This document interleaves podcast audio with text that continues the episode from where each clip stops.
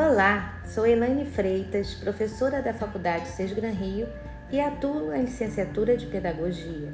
Uma grande responsabilidade na formação dessa nova geração de docentes. Mas hoje, o nosso podcast será com grandes profissionais da Sesgran Rio. Abordaremos um tema fundamental no nosso cenário educacional: diversidade e inclusão. Vamos começar com a professora e mestra em avaliação Adriana Barros.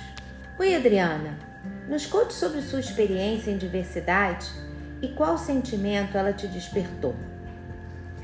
Oi, Elaine, tudo bem? Muito feliz com o convite. Gente, eu sou Adriana e vim aqui conversar um pouquinho sobre a minha história e diversidade.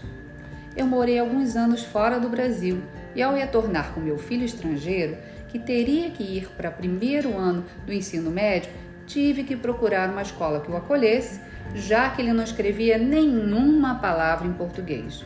Além disso, ele falava a língua, mas não fluentemente. Antes que vocês me perguntem o porquê do filho de uma brasileira não falar português, eu já vou adiantar que isso é uma longa história e quem sabe a gente conversa sobre isso em uma outra ocasião ou um outro podcast mas o foco hoje é diversidade. Voltando à história, o que eu fiz?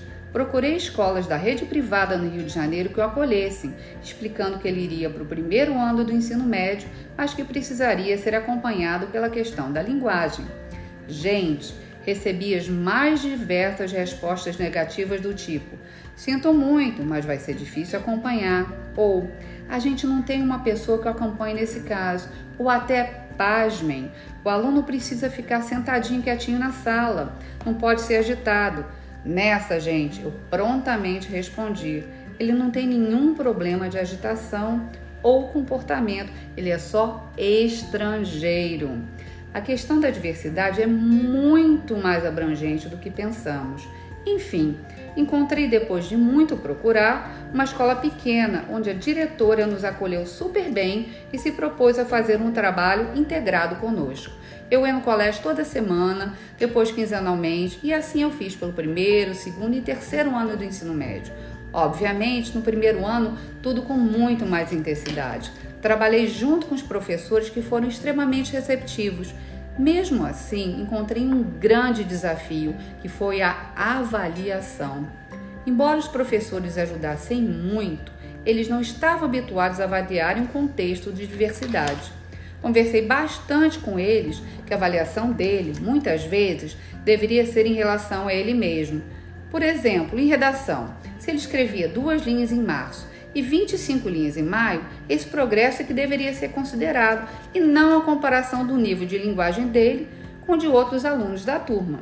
Outro exemplo foi na matemática. Ele sempre teve um ótimo desempenho, mas a dificuldade dele nas avaliações eram os problemas por conta dos enunciados. Nessa hora, ele precisava de auxílio na interpretação. Gente, eu estou aqui me propondo a trazer vocês a importância de se pensar a avaliação em contexto de diversidade. E o final feliz dessa história, ele concluiu o ensino médio nessa na escola, gente, que eu sou eternamente grata e que foi essencial para esse final feliz.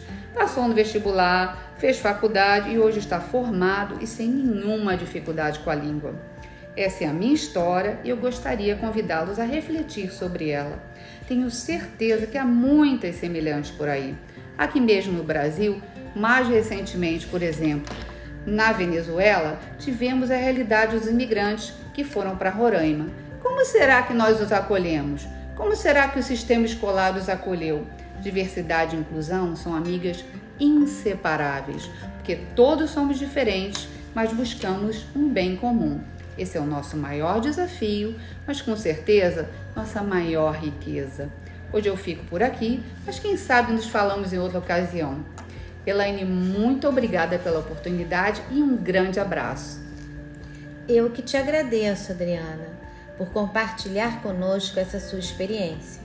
Realmente, a diversidade linguística é presente em nossas escolas, infelizmente. Então, vamos refletir. Um grande beijo para você também.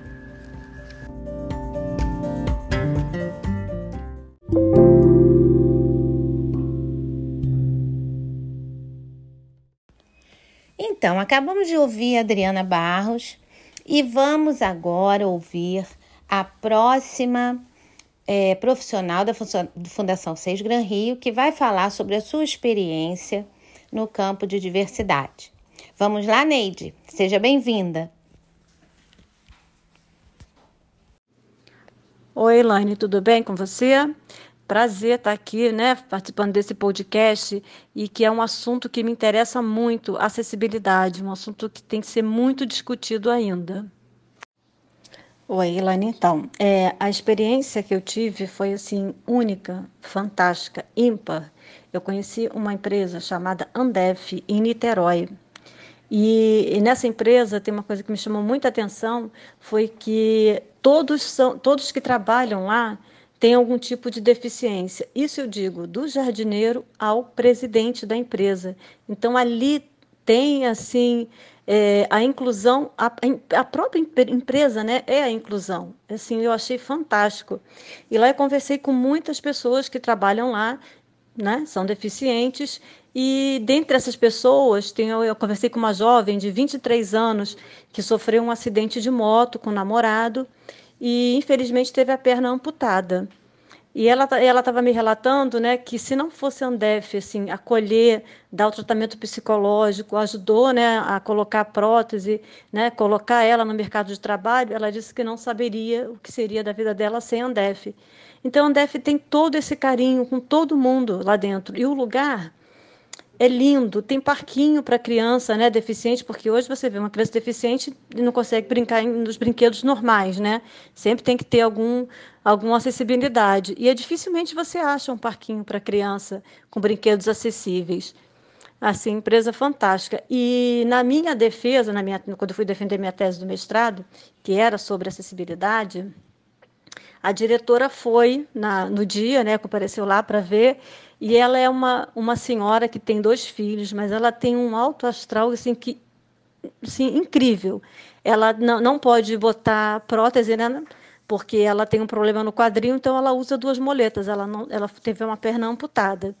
Mas ela é de uma alegria e ela fala com uma leveza incrível.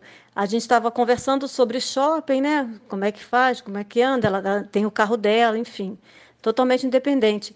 E ela me chamou a atenção por, uma, por um detalhe. Quando a gente entra num, num provador, tem sempre uma, um banquinho lá dentro. Primeira coisa que a gente pensa, eu pelo menos, é assim: opa, vou botar minha bolsa aqui, vou botar minhas coisas aqui para poder ficar livre para experimentar a roupa.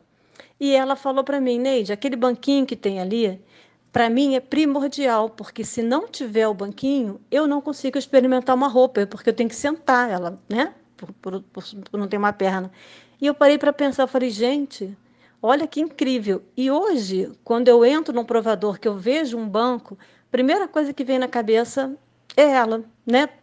Pela necessidade dela usar esse banco. E assim, é, uma, é, um assunto que me interessa tanto, que me encanta, que eu consegui contagiar todos os meus amigos. Sempre que a gente, né, agora com essa pandemia não tenho mais saído, mas sempre que a gente saía, eles viam alguma coisa de acessibilidade, eles falavam: Olha, Neide, acessibilidade, olha, isso aqui não tem rampa, a rampa está alta. Né? Show! Tem, tem um intérprete de Libras, né? agora nos shows estão colocando também uma coisa fantástica. Olha, tem, tem tanta história para contar que daria um livro. O sentimento que me despertou é, foi que isso, isso tem que ser dado uma atenção especial, não pode ficar só no papel né? Essas pessoas precisam, eles só, só querem o direito de ir e vir, só isso. Né? Resto eles conseguem fazer tudo. Então, eu defendo muito essa causa, eu visto essa camisa. Eu tenho amigos deficientes, tenho amigas que têm filhos com deficiências e é um assunto que me interessa muito. Eu acho que tem que ser dado muita atenção a esse assunto. E com isso eu vou contagiando mais e mais pessoas que hoje estão dando atenção assim a mais à, à inclusão.